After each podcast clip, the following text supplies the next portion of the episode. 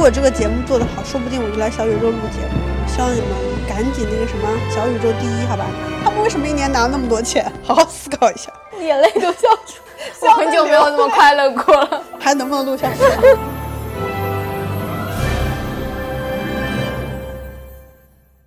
大家好，这里是娱乐商业评论，我是小鱼，我是小乐，我是熊仔。哎，熊仔是谁呢？熊仔的大名名叫推拿熊。怎么说呢？今天我们这个号就是出息了，请到了全网百万粉丝的微博文字博主、著名博主推拿熊。因为熊仔是小乐的朋友，所以我现在有请小乐来介绍一下你的百万博主朋友吧。就是首先呢，我是从二零一一年开始就高强度在微博上冲浪，在大概在二零二零年的时候吧，在疫情期间好像是，嗯，就注意到微博上有一个博主叫推拿熊，一开始只是随意关注啊，后来发现当时他让有两个词变得特别的出圈，一个词叫做躺平，嗯，另外一个词叫内卷，所以这两个词的趋势是你带起来的吗？我觉得可能躺平应该算，但内卷绝对不是，内卷是因为我当时在。豆瓣上刷看到有一个刘阿姨，就她使用的一个词汇叫内卷化，我就把这个词用到了我的微博里，劝大家放弃没有意义的竞争。对我当时呢，就是作为一个粉丝吧，就是有注意到说这两个词可能虽然不是小熊发明的，但是当时确实是在微博上，因为他的微博当时被转发的特别多，然后慢慢的我身边好像也很多人就开始讲这个词，微博上就是有好多人转发，也开始讨论嘛。这个是我最开始对小熊的印象。后来呢，也是在机缘巧合之下，通过一个共同的朋友认识了他。他的微博，如果大家没有看过他微博的话，可以去看一下。我觉得他首先是自己的情感特别的细腻，自己。也特别会写，对，就是会写，太会写了，真的，真的是很会写，可以以非常简短的文字写出很多这种打工人心里面的痛苦吧，嬉笑怒骂资本家，对，然后经常在上班时间，大家一些摸鱼群里面就好多人会转发他的微博，就说你看他这个说的实在是太好了，写出了我的心声啊什么，堪称当代打工人的传声筒，大喇叭。好的，然后今天为什么之所以说我们节目出息了呢？是因为小宇宙曾经三番五次邀请过我们小熊，希望他。入驻，但是都被婉拒了。那我们今天真的是百万博主的小宇宙首秀呗？可能我们的听众之前都是因为娱乐跟商业关注了我们嘛？对。那大家也会想说，嗯，文字博主跟咱们娱乐商业的话题有什么关系呢？至少在我眼中吧，我觉得小熊是一个一边打着工，然后另外一边微博博主事业做得风生水起。嗯。底层我觉得有个很强的能力是能够去捕捉年轻人心目中的一些底层的东西，或者用微博博主的话讲叫叫网感。对啊，我觉得小熊说的不好意思，他听不下去了。对，我看到了。他一直非常害羞的低着头，很羞涩。我觉得文字工作者也是这个娱乐形式的一种嘛。第一趴我们会先请小熊聊一聊，他是为什么能写出这些让人共鸣的文字嘛。再嗯聊一聊，作为一个文字工作者，尤其是在活跃在微博、小红书这种社交平台上，你的盈利模式啊，你对咱们当下有很多想自己做自媒体的听众朋友们，会有一些什么样中肯的意见吧？因为我我自己也是非常忠实的粉丝，我经常看到你转微博，我就拍案叫绝。我想说，你怎么能写得出这么 有趣、活灵活现、非常生动的文字？你创作的内容归类为几个吧？最多的是吐槽打工人痛苦嘛。第二类就是也会讲一些原生家庭的问题。第三类就是一些年轻人自我心灵的成长的道路。你是怎么能写出这些令人拍案叫绝的文字的？呃，我本身是一个比较内向的人，我如果输出，我很难是去通过跟一个不熟的人说话，我可能会自己内心默默的吐槽，然后就会憋一些东西，嗯，然后第二就是我很早就去做心理咨询，我的心理咨询师就会说，你可以通过记录的方式，写日记的方式，去把你今天遭遇的一天的东西写出来，尤其是情绪。这样可以帮你整理你的思维，也可以让你焦虑啊或者很不安的东西变成一个实体，通过书写这种方式去解压。另外一个就是，其实我也不是有太多的商业的目的，我是一个很很很普通的人，很多想法可能跟很多人的想法是差不多的，但是大家也许没有时间，也许没有精力，或者说没有这个想法去把它表达出来。看到有一个人跟他表达了类似的想法，他就会觉得有共鸣。所以听起来就是说做自己，就其实你写的都是自己嘛，你写的也不是什么虚构故事。对，就其实这是一个很私人的、很个人的一个网络日记。结果没想到，结果他就火了。因为大家都在一个大城市打工，有这些感受也很正常。对，我觉得确实有时候工作里面我很想发疯，或者是我很想骂老板，但是在工作里面大家还是要去呈现一个比较正能量的形象，所以平时日常生活里面不太会去表达。你就是他们的互联网嘴替嘛。其实听到挺多我身边朋友跟我讲说喜欢看你的微博，原因是因为换他们自己来写，他写不出这样的文字。嗯，这个都需要训练，就像表达它也需要训练一样。有些人嘴比较笨，有些人可能就写起来会觉得说没有那么多内容愿意写。嗯，你是训练了几年达到现在炉火纯青的水平啊？可能我上初中、高中就在一直写日记，本身也不是一个有很多朋友的人，初初可能也就通过这个东西，不然就会发疯，内心就很憋屈，因为我自己。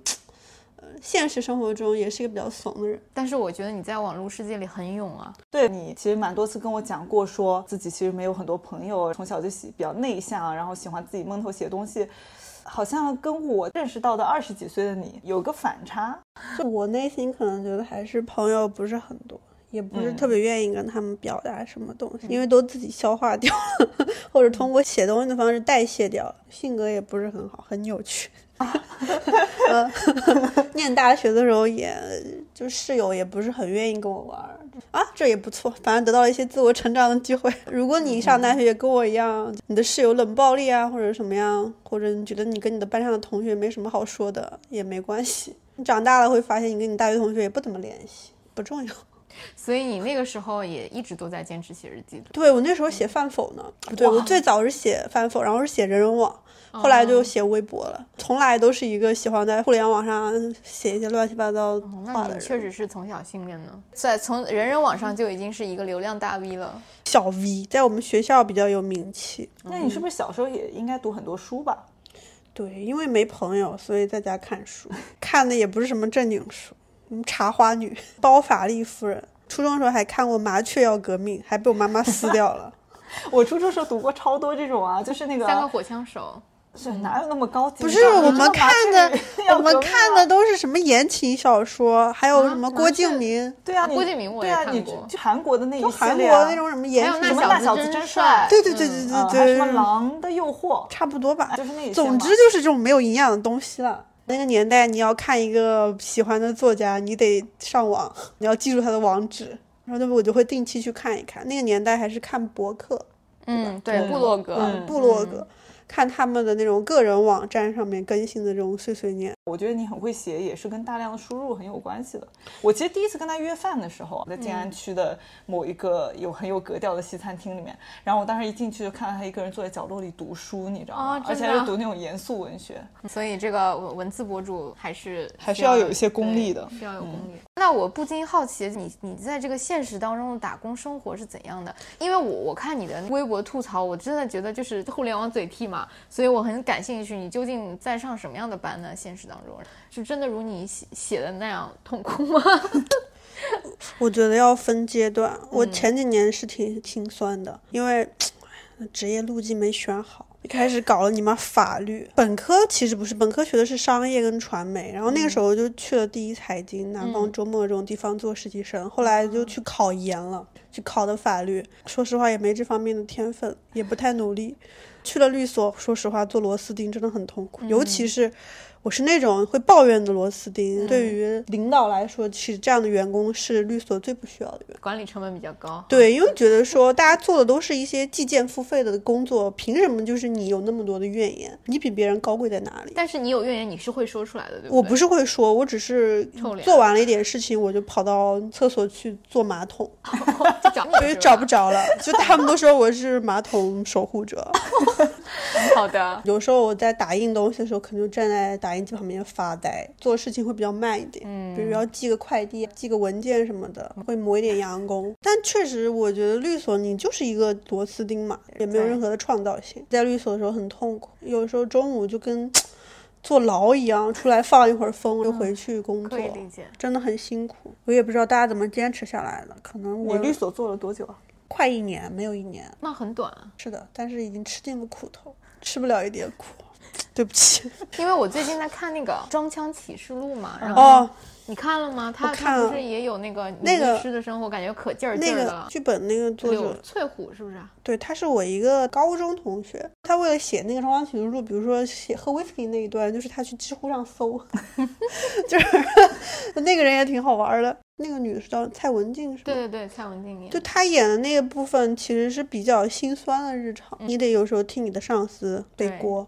工作大部分就是这样，改改文件。其实不仅是在律所了，各行各业都要给老板背锅啊。对啊，加班非常的不定时，你压力也很大，喜欢把锅甩给你，搞得你很焦虑，自己升职无望，每个月就赚那么一点。大城市嘛，房租又贵，各种开销都很高，你经常有一种辛辛苦苦为谁填的感觉。那你这样子，我们的听众 连学法律的同学都要劝退了不。是，我跟你讲，学法律是一个什么样的项目呢？就主要是它已经饱和了，你知道吗？我不知道为什么现在大家还去学这个专业，可能他觉得这东西是一个铁饭碗，你只要过了司考、法考，你可能就会有一份这样的工作。其实不是的，很多人过了。就比如我，你可能你做了两年，你根本对这两个字都已经受不了了，看我想吐，你就去干别的了。那你从律所出来之后，你去干别的啊？我去一个连锁企业做法务，也是审合同，啊、那也是法律相关的，但是转到甲方去了嘛？对，假的不行，我操！那个时候我们还花钱雇别的律所的人请我们看，爽吗爽爆了！我作为一个甲方，我就会跟他说：“你这个地方改的不对。”但没关系，我说我帮你顶了，就是那种比较有人性的甲方。主要是你服务于公司创收的部门，那其实你也是比较卑微的。那也是个在内部的乙方嘛。对于创收的部门来说，你是一个纯消耗的一个岗位，成本中心。他会觉得说你不要卡我，但就觉得你你会觉得给他们造成麻烦。，对，但你会觉得你是在做风控。当然，我的工作有一部分是劝我老板不要犯罪，但这个是第二个 第二。个可以展开讲讲吗？这个可以展开讲。我现在应该已经过了保密期啊，具体的连锁企业名字我就不透露了，我怕他们追杀我。但确实，他们就是对于法律这一块，他们没有任何的意识，就他们做的随手做的一些所作所为，说实话都已经到了灰色地带，甚至是违法。他们会做一些关联交易，但他们不知道这是关联交易。哦，嗯就他们会成立一个公司，用他们的亲戚去做法人，自己做这个相关的行业，他也拿了融资了，但他去成立一个另外的一个设备公司，去采购这家设备公司的设备，左手倒右手嘛。但他不觉得有问题，他觉得这样挺方便的。肥水不流外人田。对，还有就是你工作在这个企业工作一年多，你才发现老板用的章是一个萝卜章，就他没有去工商局领他那个法人章、离企业章，他就自己去花五十块钱去刻了一个，他就觉得麻烦，他说反正我已经申请注册了，我去刻一个假的又怎么了？我们的 CFO 也是过了快两年才知道，他每天锁在保险柜里的其实不是真的章，是一个萝卜章。天呐，我就在想，这样的企业竟然还有个 CFO。CFO 其实也是人家那个融资企业带过来的，哦，嗯，人家也没想到你可以这么不正经，但我们的。偷偷章的人叫什么来着？李国庆啊老师叫李什么？是叫李国李国庆李国哦，叫庆李国庆，李国庆就是腰间变。如果像他一样的那么努力去偷个章，然后发现是个假的，对呀、我们老板就这么的不着调。我们老板以前是个文艺青年，疯的要死。我觉得他讲过最伤人的一句话是这样子：我们有一次不知道是吃夜宵还是干什么，我们其中有一个男生是某某某商学院的，他就说：“老板，你最近这么闲，不如你去中欧商学院。”读一个 MBA 吧，就这样子，你也就是对之后的管理啊、战略什么的会有一些想法。我们老板说不用啊，你们不都什么复旦的、交大的，什么美国回来的商学院出来的，不都在给我打工吗？我就知道我干嘛要 去读后一句是 MBA？这个。如果请我去做客座教授，我还可以考虑考虑。嗯当时听完我们就无语了。我觉得确实是这样，是这样就我们真自己读过 MBA，你觉得就如果有机会已经当老板了，谁去读啊？而且我们老板也蛮发疯的，就他每次别人就说：“哎，你这个去美团花点钱买一下广告位。”他说不买，为什么？我还不如让利给消费者，我我宁愿送消费者，我都不愿意给这些企业付这个保护费。反正就是很高调的一个人。那感觉听起来你当时在的连锁企业的老板是个挺松弛的人啊，就是你而且很有正义感啊你。你现在也不在这家公司了嘛？嗯就是那你当时这份工作你做着有痛苦的感觉吗？老板娘不着调啊，所以老板娘也插手很多。就老板娘，首先她是个法盲，她老做一些我再不劝他，可能公司就要违法这样的一个行为。还有一个就是，确实他给我带来的痛苦主要是他没有业务能力，他业务不精，老是干涉一些项目组的一些运营什么的，都在告状，我要去协调。说实话，这个工作带给我的创伤比较多。他经常给我一种他也能赚这么多钱，我他妈我凭什么读我读这个书是为什么？这种感觉，对，造成了一些伤害吧，可以说。嗯，尤其是你发现一个就确实不如你的人，人家能够在这么年轻的情况下积累到这么多财富，他当时多少岁啊？他九六年的，我靠！他给你的伤害受伤会非常大，挺早的。对，会让你否定很多东西。他会发现让你觉得很多事情，说实话其实就是命。这两年经济不好嘛，其实我觉得各行各业的人都在讨论这个问题，感觉什么世界是个草台班子呀，你成功主要是看运气啊什么的。其实各行各业都是。对，但他给我带来的感受尤为明显，而且那个时候我又非常的刚出社会嘛。对，嗯毕竟只是你第二份工作，然后第一份工作也只做了一年，不是，这是我第三份工作第。三份工作啊。我大学毕业之后，曾经在浙江某个城市短暂的工作了一年，也很快乐。主要是我爸寻我麻烦，那个时候我挺开心的。他说：“你这样不行，你这样下去会荒废掉，你还是去考个研吧。你看中国人就是这样，总让你学习。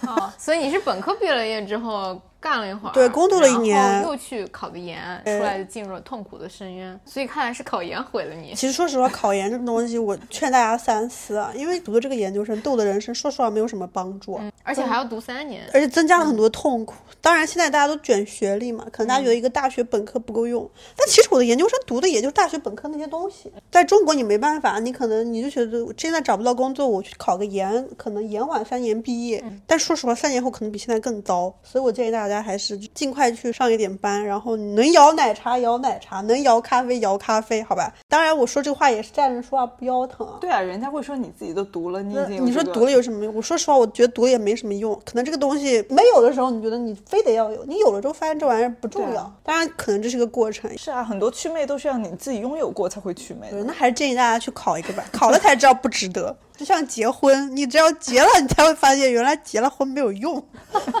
你还是得离。但这个过程很重要，人生就是要体验这个过程，幻灭。说的很有道理，我不禁陷入了深思啊。而且我记得以前我跟你在杭州聊天的时候，我印象最深的是，你说你在工作里面其实是你老板的天降紫微星。对我有这个能力。我从大学本科毕业之后，第一份工作我就发现了这个问题。我的老板在招了我之后不多久就会赚很多钱，财富自由这是什么，神奇的体财富自由。你可以给我们打工吗？那你们首先要雇我，请不起。就是真的，他们他们之前也赚了一些钱，把我招进去之后，不知道为什么业务突然就咔赚了很多钱。然后移民的移民，自由的自由，现在很多人都已经不怎么上班了，尤其是我的第二任老板，已经财富自由到什么胡润榜上去了，很离谱的。就是那个萝卜章的老板嘛。对对对，萝卜章老板，对他他他也是业内传奇人物。我觉得吧，虽然你是一个很讨厌打工的人，但是那些老板们如果听了我们这一期播客，可能都非常想要邀请你去他们公司打工。对你啥也不用干，你就像财神爷一样，你就坐在那儿，对，人家就是给你供着，你知道吗？就是招财猫。我经常就比如说这个这个店，我去了之后人特别多，所以他们都很喜欢我去门店。而且也不是因为你在微博上宣传不，是的，不是的，我在线上和线下人格是比较分裂的。我线上可能会比较看的有点活泼开朗，我线下都是一个比较那个的人，请你不要认识我这样子。那按照你这个理论，我我就可以去验证一下，播了这期之后，我们的粉丝数会不会一个大爆爆？对我没有雇他呀。但是没关系我可以发条微博说这期节目有我，然后你们就会有人来。就是我们这个号就被你奶大了呗。对对对，就努力的奶一奶。这一段更多的是精神上的痛苦，所以这一段应该也是你的创作高产期吧？对，那个时候非常痛苦，一天能发十五条微博。我有段时间就是为了解压，我就去经常去健身，然后穿那种迪卡侬。但是那个时候，就比如说我去卫生间，就会被员工叫住说：“阿姨，麻烦把垃圾倒一下，都满出来了。” 对，就差不多就这样的一个情况。因为心情比较灰暗，眼神非常的暗淡，老是被人误当成是打扫间的阿姨。所以就在第二份工作也很喜欢去厕所躲着。对，就喜欢去厕所躲着。说实话，真是想点一根赛博消愁烟，但是 上海市内有规定不能抽烟哈，朋友们。所以那个时候是高频创作，然后一天可以发很多条，对，基本上都是吐槽你痛苦的打工生活。很多时候是这样子。同事知道你是博主吗？不知道，他们完全不了解我。我们官微有一次还私信我要给我投放广告，你们的官微吗？对，给我整笑了，这个太好笑了吧？给我整笑了你。收了吗？没有，我说不好意思不接啊，这不叫关联交易吗？是工资会收计划吗？是什么？吓坏了公司，收两分钱没毛病啊。吓坏了。太好笑了。哇，这个企业开会才真的让人发笑。他们老说一些违法乱纪的事情，就在那边苦思冥想，怎么把这种笑容掩盖下去？他们真的很疯，老板也疯，总裁助理也疯，老板娘也疯，怎么挨过去？工作内容很多也不能发，只能吐槽吐槽我的同事。我我同事也蛮疯的，他们有一个人拿回扣拿了几十万，被告状告到老板那边，被解雇了，他们还要申请劳动仲裁。我说哥，你怎么想的？就这个这个贪污的人，对我说哥，你知道吗？我们可以起诉你。还有那种就是在门店小偷小摸被发现了，我说你知道吗？我们每个门店都安装摄像头，你们做的一举一动我们都可以调档看监控的。所以感觉这个企业从上到下都是法盲啊。对，就是你会意识到，在中国法治建设还有很长路要走。但其实这个企业已经算是挺有名、挺大了，对对对，不要暗示一些什么。都都那个都上胡润榜了嘛。对对对，确实是一个很那个的企业，但是他们很多从业人员可能有很多不规范的地方。嗯，好吧。这倒是。在这个企业报案，说实话，连民警都认识我了。可能报案报到连到这种程度吗连片区的民警都认识我，每次都说：“哎，又是你，今天要报什么？”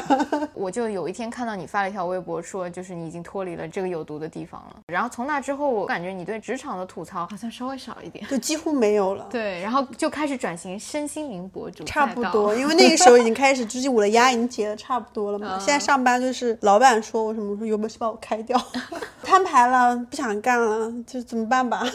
你这么说的话，我们听众也很有很多人就会想，哦，我也想像他这样。对，首先你要找一个这样的一个公司，一开始大家都是没你不行这样的一个状态，怎会有那也得自己有很强的，对这个公司来啊说有很强的价值。对，，有很强不可替代比如。说旺老板的这个，比如说体制就很好，基本上时间比较自由一点，工作的内容呢也相对的，它会给你更多的一些创造性，嗯，不会那么死板，你只做一个螺丝钉，你对它的这个主体性增加了嘛，你会觉得说你做了和没做是有区别的，成就感还是就有成就感还有就是我已经人到中年了，我在工作上如果还没有这点自主性的话，那真的是很累。大家给自己就稍微舒服一点的活法吧，工作愉快了之后，你看一切不顺眼的东西，它都顺眼了，你就不会那么的痛苦。它会让你觉得说，你感觉你还是成长了一些，或者说你的运气变好了。我觉得运气变好了是很重要的。很多时候你早上起床看谁都不顺眼，那说明你这个生活可能确实很痛苦。做一些改变之后，发现你没那么痛苦了，你看谁都顺眼了，就好多了。气儿不顺的时候，连狗路过都想骂他。对，骂两句。当你觉得人生不顺的时候，还是要主动去改变它嘛。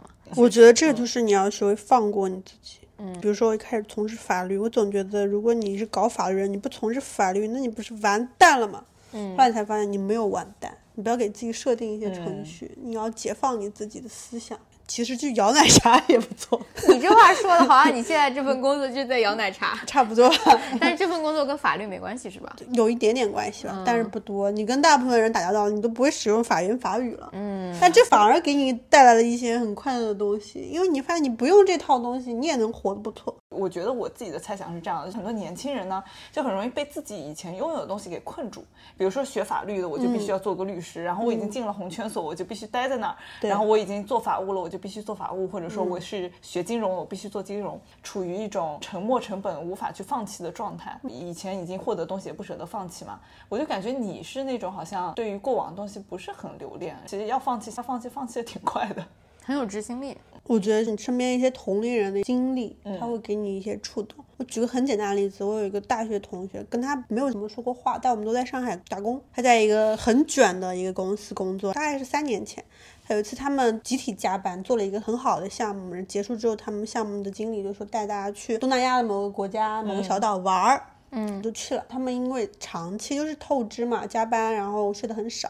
他们去潜水的时候，然后这个女生就下去，然后再也没有起来。嗯，然后就是她死的时候才二十六岁。她刚刚租了一个新的房子，然后领养了一只狗。她那个时候也跟男朋友分手了。公司的同事花了两天时间才找到她爸爸妈妈联系方式，她爸爸妈妈才来到这个小岛上，然后把她骨灰接回国。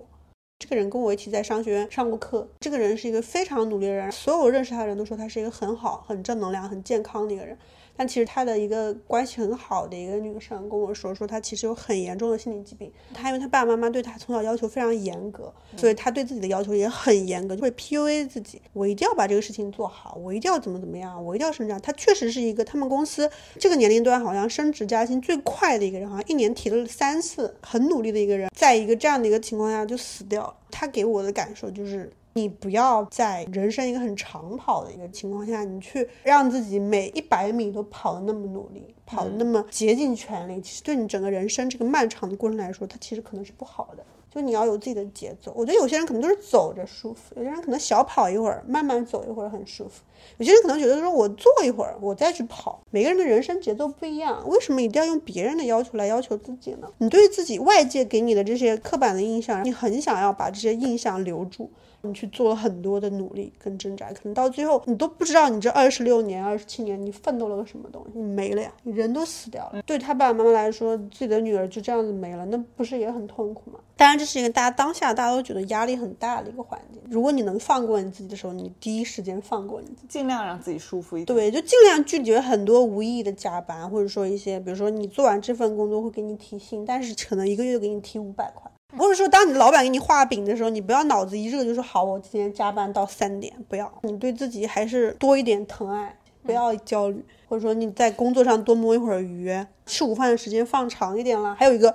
我要记住给大家一个非常重要的贴心的上班小贴士：你要买一个不大也不小的保温杯，倒水的时候放一点枸杞、红枣，每四十五分钟站起身去接水、尿尿，非常具体的。然后你要十分钟左右你才回到工位上，这十分钟你可以眺望一下远方啊，或者去楼下的小公园散个步，或者你去买个咖啡，打断自己特别努力的这样的一个状态。有些时候人努力起来可能就三个小时你不动，其实对你的脊椎啊、对你的眼睛、对。你的脑子其实都不太好，一定要站起来，没事的时候。走两步，就不要让资本家 赚到你八个小时的工作时间，你一定要让他只变得四个小时有效率，其他四个小时主要是浑浑噩噩的摸鱼中度过，让你的薪水变得物有所值。就虽然你的时薪两百块，但你这样一干，让你的时薪瞬间变成四百块，对自己好一点，一定要这样。因为你其实有时候你去看你的老板，老板比你还摸鱼，就确实，我很多老板就很崩溃，每天在那边刷 iPad。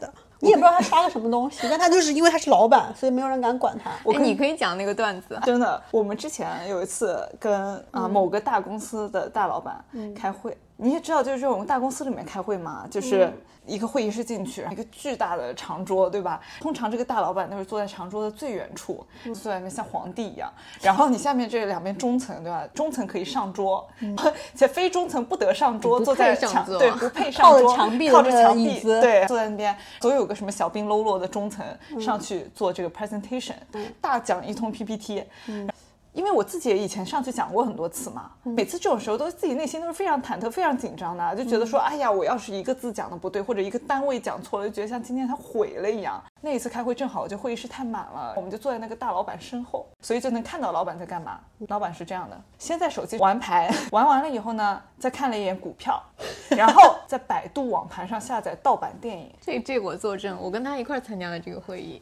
牛逼！当时我们俩就说：“哎，他在下载什么电影？我也看看。”说下去哪一步？没，那倒是没有看到，不配看到老板的隐私。确实是这样，就像你说的。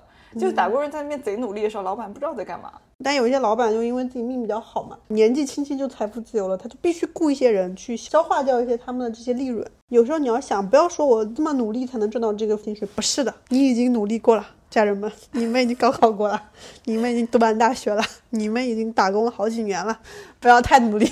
确实，其实很多公司他们老板自己也很清楚，公司不需要这么多人。对，但他们招这么多人，就是因为如果不招这么多人呢，这个这个甲方需要。说实话，这个报税的时候，利润那么多，要交很多税的，多雇一些人帮他们分担掉一些税点。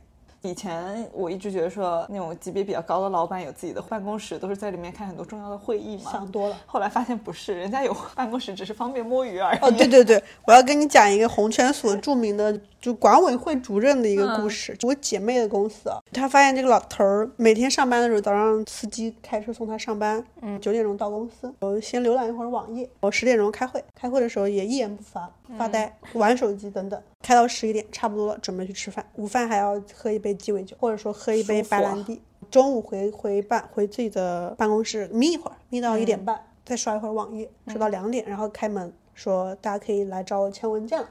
陆陆续续有人拿文件进来给他签字，签完字之后大概三点钟左右就站起身，开始在工位上走一会儿，走完十分钟发现没人找他，就回到办公室开始打一会儿五禽戏，大概打个五禽戏是什么？中华传统的一个一个类似于太极的一个东西。哦，类似于八段锦是吧？对，差不多打打到三点半，差不多就收拾一会儿，就准备去约客户吃饭，或者是说指导一些年轻的律师写 memo，发现写的都不对，他们的 senior 就说别听他的，他已经很久不在业务上了。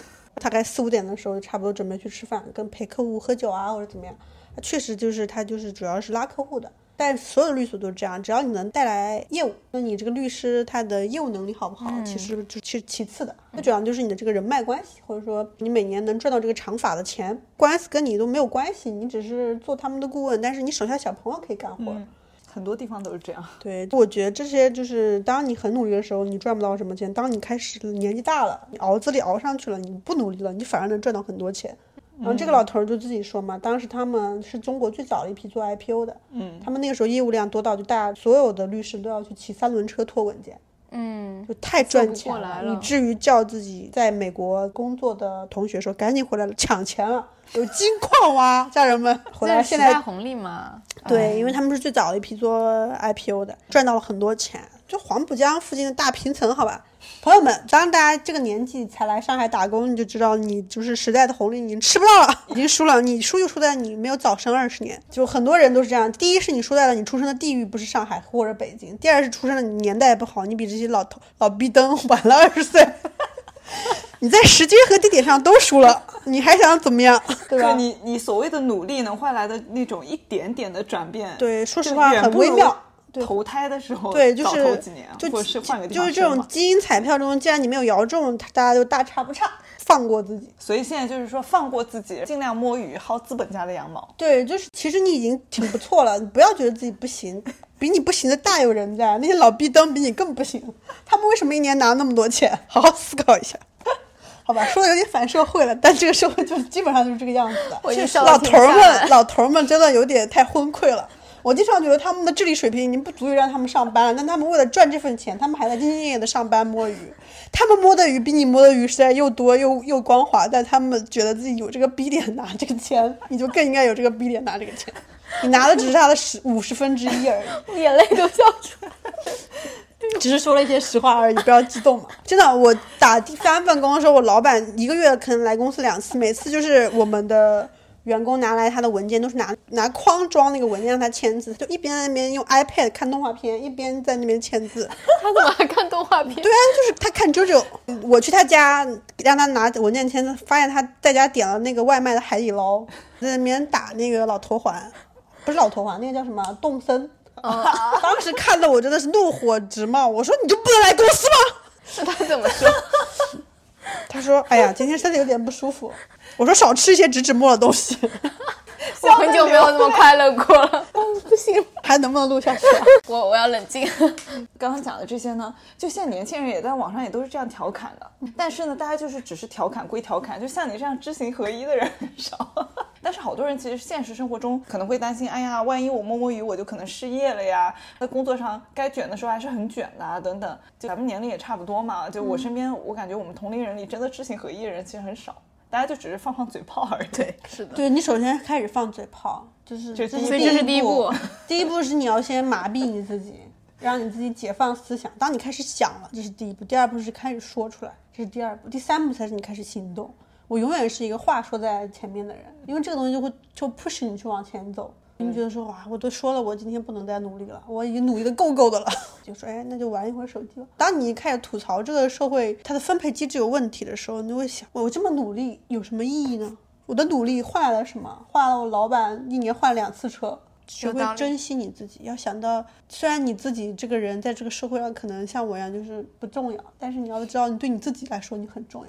就孤独现在是很多年轻人的常态嘛。有很多人都是自己住，呃，每天自己上下班，性格也不是那种特别开朗的人，他可能就确实是过得还蛮压抑的。所以我觉得有很多人在读你的这些文字的时候，也会找到一种共鸣感，也获得了一些精神上的抚慰吧。我们东亚人比较太温良恭俭让了，还是要适当的这样给自己一些解压的方式，反正自己没有错。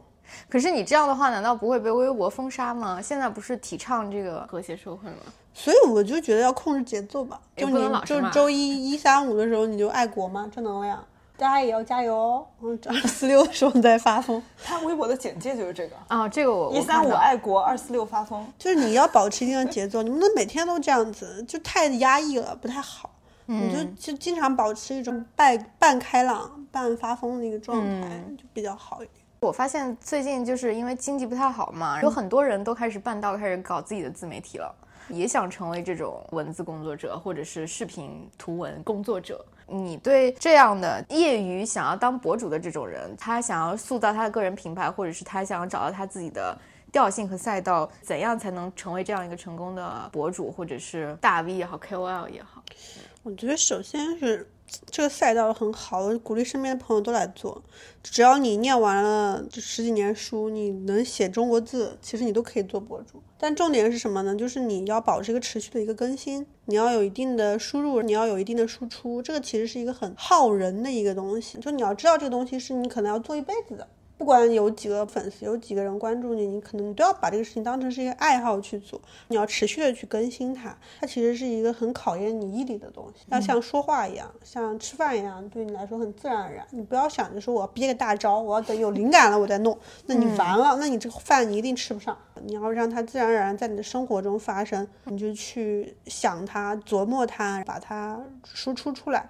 嗯，去做一个这样的更新，而且一开始你不要指望它能变现。我可能在写微博三四年之后才知道自己的第一个广告，这个时候你会觉得说，哦，原来我这东西是有商业价值的，然后你才可以说你会把更多的时间和精力去投入在这个上面。一开始大家都要觉得说这个东西可能就是你的兴趣爱好，让你变成一个你解压的方式，或者说是一个你逼自己学习成长的一个一个一个途径。其实所有的传播类的东西，只要你去做输出，你就一定要输入嘛，你都要去大量的阅读，大量的去跟别人讨论呀，你要思考，你要去分析，其实对你的人生还是很有帮助的。确实，基本上我鼓励身边所有人去做自媒体，因为我觉得这东西是一个你表达你自己、你展现你自己的一个很好的方式。我之前两天看一本书叫做《冷亲密》，他就说在当代社会上来说，所有人展示自己都已经开始通过社交媒体去，不管是去求偶也好，去求职也好，你都要有一个这样的一个赛博的一个名片一样的东西。大家会经营朋友圈嘛？有些人可能会经营微博，会经营小红书，经营抖音一样。对，它都会变成你的一个名片，或者说你的一个作品集。对于你来说，可能这个东西才是你漫长人生中的一些碎片，一些你的剪辑。把你你把这些东西做到了，可能你后来会发现说，哦，可能我从二十岁到三十岁，再到四十岁，你的人生其实也成长了很多。嗯，这可能不是金钱的，不是经济价值，可能更多的是对于你成长来说是很有价值的一部分。确实，我作为一个粉丝，我都觉得我见证了你的成长。你现在就主要在微博和小红书上发是吧？对我还有公众号，但我公众号基本上也是把我微博之前一些长微博，然后把它复制粘贴，取个标题，然后就发了。就是收入来源最好的平台还是微博，对吧？对啊，因为在这个平台做的最久粉，丝最多，对粉丝也最多。然后主要的变现形式就是接广告？我自己也有开一个淘宝店，但是现在刚起步，运营的也比较微小，但是我还挺喜欢的。因为我从小就喜欢去学校小卖部买东西吃，我小时候的梦想可能就是开小卖部，长大之后开了赛博小卖部，我也挺开心的。这里我们打广告吧，虽然我们人微言轻，可以可以，对，开心胡萝卜食品店，大家可以去淘宝搜一下。对，里面有卖五点五折的 Jelly Cat 哦。对对对，非常可爱。对就我去过你家以后，他家到处全是毛绒娃娃，真的他就是很喜欢这些东西。家里开爱然后我我们俩曾经去逛街嘛，走进一家店，他进去就咔咔买，他就说，哎，我觉得这件衣服适合你，我要给你买。他说这个包你看不错，我就被买买一堆，他买来他也不知道干嘛。怎么会这样的富婆朋友啊？然后他那时候他跟我说，他说你为什么都不消费啊？对啊我觉得你现实中就确实是一个又很喜欢毛绒娃娃，喜欢吃吃喝喝，喜欢零食，喜欢买东西，喜欢给朋友买其实很多小女生都一样，大家都这样，对，就很很有热情，就对吃确实很在乎。我可能是我，就是我身边朋友里面可能最在乎吃的人之一。就我就觉得对于东西好吃和难吃，我会有很强烈的感受。而且我觉得你描述的也很好。我之前看到你推荐上海的一些餐厅，就讲的我立刻当下就想去吃。你自己接微博广告也都是就是自己要体验过，或者是你觉得好的。那肯定啊，那不然怎么写？感受呢？写出来的不像真的，大家也不会买单。所以接广告也是要真诚才行。对你，你必须要用它。然后有一些广告我是会拒掉的，因为我觉得这东西可能我用了觉得一般，或者我觉得这东西折扣力度没有那么大。我说本来原价三五八，你现在三二八，你打什么广告？就会拒掉一些。我觉得你还有一个也很值得分享，就是你之前跟我讲的，你说你在微博博主里面就商业化做的还不错，是因为你以理以气。对，就很卑微嘛。一个人在律所干过，怎么可能不卑微呢？就你知道，甲方人家说什么，你就要去做，改到你从不耐烦到耐烦为止。我算是博主里面非常配合的一个人，可能是因为我被社会毒打过。我知道的一些博主，他们是可能从大学毕业之后就没有工作，他们做博主也很任性，可能确实也是长得很漂亮，或者说，呃，他们运气很好，在赛道里面可能做得很好，他们就是非常的不配合甲方，甲方有些可能会气得发抖，他们说，哦，这个我不能改，一字不改，我就是这样的，甲方都会气得发抖，说。我给你钱，让你按照我的要求做事情，你不符合我的标准，你现在就说你一句话都不改，你让我怎么和你合作？还有就是临时跳票的，就是割掉呀，或者说对单要求延后啊什么的。我虽然是博主里面比较配合甲方爸爸的这个要求的一个人，因为我知道我赚的每一分钱都是因为我是一个服务型人格，你把它服务好了才可以，对吧？那很多博主他们会觉得自己就是应该吃这碗饭，觉得说啊，你要是不高兴，你可以不投我，或者我怎么样？他们很刚，那我做不到这么刚，我可能卑微惯了。签到手的每一个合同我都非常的认真。就我觉得听着啊，做自媒体博主还是蛮需要勤奋的。当然，这个勤奋可能对你来说不是属于属于那种需要勉强自己的努力。嗯。因为写这些文字要去持续的输入再去输出，对你来说是一个比较自然而然、你天生比较擅长的事情。嗯。但是就是对于普通人而言啊，其实他还是挺需要你。持续去鞭策自己，一直去学习一些东西，然后再去输出，然后要定期更新。包括就像你说，如果开始商业化的话，也需要比较以理以去去满足甲方爸爸需求啊啥的。所以它其实还是一个需要人有一定的自律性的东西。还是一个服务业，服务业。对，确实，任何的赛道它都是有同质化的嘛。你区别于其他的博主，其他的自媒体人，可能就是更多的一些细节方面的东西。嗯，人家会觉得跟你一起合作，他觉得很愉快。他之后可能会愿意复投你，但我并不是说所有自媒体它镜头都是变现，你可能也只是为了记录你成长。嗯，你可能你自己在打一份工，或者你自己已经是一个企业家了，那你做这个东西可能纯粹就是你的兴趣爱好，我觉得这都没所谓。比如说我开始这个微博也没有给我带来什么收入，但我认识很多网友，他们还挺有意思。这个过程其实会让你觉得，我之前觉得自己没什么朋友，但确实现在我的网友比我现实中我的朋友要聊得来。咱俩不就是网友吗？对，就是网友会发现说，他们跟你更多的精神交流的东西，跟你在现实生活中认识的朋友、同学或者同事完全不一样。嗯嗯，因为这是你细心挑选的家人。所以你后面会考虑做直播吗？不太会，主要是不知道播啥。总不能每天播台州美食吧？大家好，这个芡糕非常好吃。今天是杨梅季，好吧，我们来现场给大家吃二十颗杨梅。可能做这个也做不来，可能有一天我服务的企业它上市了，我财富自由了，你们就再也看不见我的身影。在赛博互联网上也看不到了吗？开玩笑的，就是我们企业上市了，可能 我还在辛勤的努力工作，可能在澳大利亚晒太阳，对，就跟你的前老板一样，前前前前前老板，对，就去澳大利亚晒太阳，吃大龙虾这样。其实我觉得你挺适合写剧本的，因为你你确实。经历过很多职场苦痛，真的。就比如刚刚你自己也讲到那个装腔启示录嘛，人家好像也是就打工人，自己在豆瓣上写了个小说吧，是不是是这样吧？我觉得其实就是你能捕捉这种一代人底层情感里面的共通之处，这个能力不是每个人都有。关键是什么？关键是现在上过班的编剧太少了。好不容易有一个真正上过班的社畜出来写个剧本，大家就已经拍案叫绝，说太有共鸣了。这个行业特别需要像这样又有文字功底、很细腻的这些小的东西都可以把握得很好，又真的上过班，有这种真情实感。考虑一下，因为我们这个节目就是有很多听众都是业内人士。啊，这样子啊，突然醒了。我最近盘了一下，我感觉这这真真的是就是娱乐行业各行各业都有，真的，我觉得他们凑在一起都能给你拍个电影了。所以你考虑考虑呗。可以先吐槽一下上海各方面的东西，对打工人来说不太友好。所以你是上海和杭州相比是吗？对我搬到杭州才发现，原来有一个这种一线城市还可以这么对打工人友善，真的不多。杭州也是一个外来的人比较多的一个城市。我觉得他们服务比上海好很多，本地人少嘛，跟本地人起的冲突会少很多。我觉得他们确实除了比较难吃，但是服务呀什么的，打车呀什么的都还好一点。上海不大行，而且房租太贵了。我杭州的房租是现在上海的二分之一不到，很后悔。说实话，应该一开始就选择这个城市。杭州确实是挺适合搞这种电商啊、传媒相关的东西。对，而且又有山有水了。对，而且我觉得他们徒步呀什么的，或者去周边一日游还挺方便的。嗯，对，我觉得离台州也更近了。对对，离台州离我的精神故乡又近了一点。我觉得你你你确实可以尝试写一个以上海为背景的，讲一讲社畜上班的一些小剧本。对，我在律所的时候，每天中午去放风，我就在思考，我以后会要成为一个怎样的人。得出结论就是不能在这种上班像坐牢一样的地方工作了，因为你真的觉得那跟你的高三没有任何区别，你做什么事情都是掐表的。比如说这个东西三点钟之前要记住，两点钟你要给法官打电话，每天行程是倒推的，所以你要推到你几点钟起床。当你有一个很严格的时间表做的时候，你会发现这跟监狱没有任何区别，因为监狱有一个时刻表要你严格的遵守，连尿尿的时间都要报告。哎，当然可能就是我从事这个行业给我带来的创伤比较大，还有就是我是一个不能吃苦耐劳的人，从小就是最喜欢做的事情就是偷奸耍滑，长大了之后就喜欢投机倒把，总之 就是一个不太会奋斗的人。你这个又 Q 回了我们这期的主题，就是叫那些没办法一直努力的人。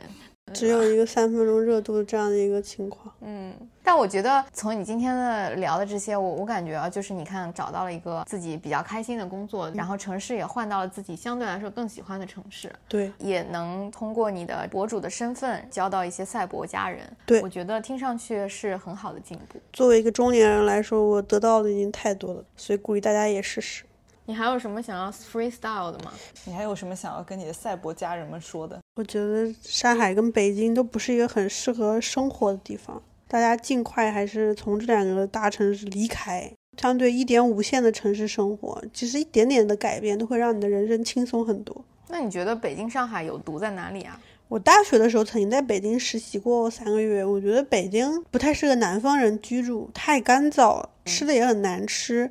你去一个地方打车十五公里，你会觉得你的生活没有任何幸福感可言。然后他们还特别玻璃心，你知道，就是也没有说什么别的意思，他们会有一些本地人的骄傲，你得罪不起。对，都是野。你在北京，你总觉得你很渺小，你做的很多事情也微不足道。大家都想考大编制，或者说你会想说，我想去一个很好的高校去考一个大编制，你有一个稳定的工作。在北京，这是一个常态，但你会觉得这样的生活对于一个自由要求比较高的人来说，不是一个很舒适的一个地方。但是北京的文艺氛围很好，他们会非常努力的在这样的一个情况下，他们去搞一些精神文明的建设。嗯文化人搞的那种聚会，都在一起用讲 PPT 介绍什么古城的建筑啊，什么北京周围的旅游呀，或者是说他们会搞一些很有层次的东西。北京的什么演唱会啊、演出啊，然后各种签售会什么的，书店也特别多。我可能北京文化氛围会好一点，北京文化人特别多，我也不知道在那种地方他们怎么待得下来的，但他们就待下来了。大城市确实在文化艺术上面选的比较多一些，但是杭州这方面其实也不赖，而且杭州离上海也很近。对是。对，这周都是为了你们录你们这个播客停留到现在，本来早就回杭州放飞了。对为了望我们这个这期播客，对对对，希望你们赶紧那个什么小宇宙第一，好吧，热榜第一。小宇宙的主编们，你们听到了吗？对对对，如果这个节目做得好，说不定我就来小宇宙录节目了。小宇宙的主编，你们听到了吗？听到了请扣一。我的天呐，实在是太欢乐了。好，那今天小熊的播客首秀非常成功。对，那我们今天就谢谢熊仔来我们的节目做客。那我们先看看这期节目的这个市场反响，如果好的话，我们期待在播客平台上也能看到小熊的身影，好不好？好，那我们今天就这样吧，我们下期再见啦，拜拜。拜拜。拜拜。我们是娱乐商业评论，关注娱乐与商业的交叉点，愿景是向世界讲好中国故事。两位主播都毕业于哈佛商学院，因此能从商业视角专业剖析娱乐行业。除了播客，我们的微信号是 EBR Fans，欢迎加入我们满是娱乐业内人士的听友群，一起交流。我们的小红书和 B 站账号都叫娱乐商业评论，有更多播客里没有的图文和视频内容。我们的微信公众号上会有播客的文字稿，由于不可抗力，公众号和视频号用的都是英文名 Entertainment Business Review。如果你喜欢我们的节目，想要表达你的支持，请在以上平台多多关注我们的账号，并与我们互动，或是在小宇宙 Show Notes 和微信公众号文章的最下方为我们打赏哦。